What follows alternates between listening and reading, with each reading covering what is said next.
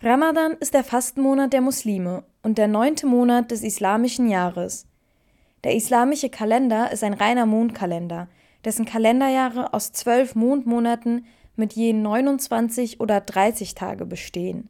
Wenn man also mal nachrechnet, hat er nur 354 Tage und 8 Stunden im Gegensatz zu unseren 365 Tagen. Er ist also in etwa 10 bis 11 Tage kürzer als unser Sonnenjahr wodurch sich die Termine islamischer Festtage und Monate jedes Jahr um genau diesen Zeitrahmen, also um circa 10 bis 11 Tage verschieben. Deswegen ist Ramadan auch immer 10 Tage früher als im Vorjahr sozusagen. Aber was ist überhaupt Ramadan? Ramadan gilt als eine der fünf Säulen des Islams, also als eine der Pflichten, die eine gläubige muslimische Person anzuerkennen hat. Es ist für Muslime ein sehr heiliger Monat. Es ist die Zeit, in der die Hingabe zum Schöpfer im Vordergrund steht. Vielen Menschen ist bekannt, dass auf Essen und Trinken verzichtet wird. Aber nicht nur das.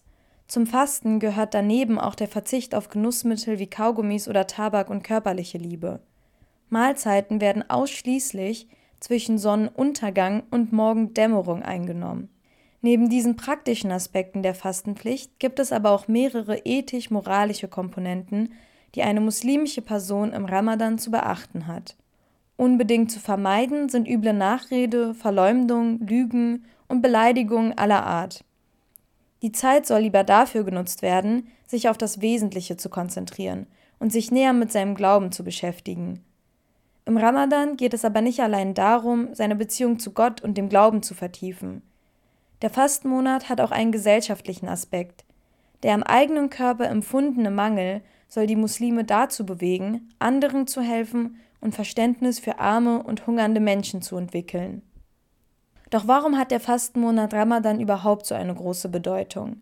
Der Überlieferung nach wurde der Koran im Monat Ramadan von Gott auf die Erde gesandt. Allein dadurch ist die Bedeutung riesig. Eine muslimische Person fastet ja auch in erster Linie für Allah. Das Fasten soll dazu dienen, Körper und Seele zu reinigen, sich von Streitereien und schlechtem Gerede fernzuhalten und seinen Mitmenschen Gutes zu tun und zu spenden. Es heißt, das Fasten werde nur angenommen, wenn auch das Herz und die Zunge fasten, also eine Art Reinigungsprozess im Innern ausgelöst wird. Mit der Annahme des Fastens vergibt Gott dem Menschen seine Sünden. In diesem Zusammenhang wird der Fastenmonat Ramadan in drei Phasen a zehn Tage unterteilt. Die erste Phase ist die der Gnade. Jede muslimische Person muss die Barmherzigkeit und den Segen des allmächtigen Allah erbitten. In der zweiten Phase geht es um Vergebung. Muslime müssen Allah, den Allmächtigen, um Vergebung bitten und all ihre Sünden bereuen. Und die dritte Phase, die gilt schließlich als Bewahrung vor der Strafe, durch das Feuer im Jenseits. Jeder Muslime muss dafür beten, um vor dem Höllenfeuer sicher zu sein. Natürlich muss nicht jede Person fasten. Ausgenommen vom Fasten sind Kinder, Schwangere, stillende, menstruierende Personen, Kranke, Reisende und Altersschwache.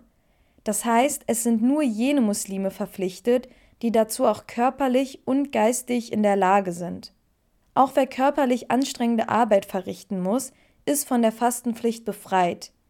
Wer nicht in der Lage ist zu fasten, hat die Möglichkeit, das Fasten nachzuholen oder eine Ersatzleistung zu erbringen, beispielsweise indem an Bedürftige gespendet wird. Und falls ihr euch jetzt fragt, wie so ein typischer Tag im Ramadan abläuft, es ist auf jeden Fall empfehlenswert, nochmal zur letzten Mahlzeit vor Sonnenaufgang aufzustehen. Diese nennt sich auch Sahur.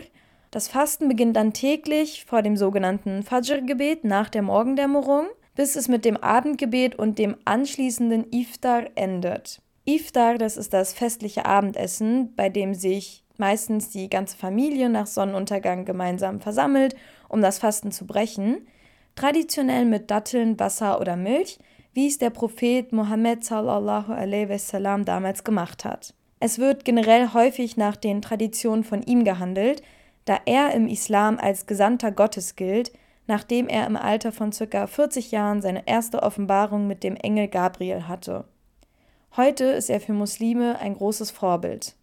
Wer jetzt mitbekommen sollte, dass Freunde fasten, muss nicht sein Essen oder Trinken verstecken. Man entscheidet sich ja aus eigener Überzeugung für das Fasten. Der Sinn von Ramadan ist nicht, dass sich das soziale Umfeld nach der fastenden Person richtet. Es geht ja gerade darum, der Versuchung zu widerstehen. Es ist auch völlig in Ordnung, Fragen zu stellen. Allerdings bitte ohne davon auszugehen, dass jede Person, die fastet, Religionsexperte ist. Mein Tipp, verabredet euch abends gerne zum gemeinsamen Essen und habt einfach ein wenig Rücksicht.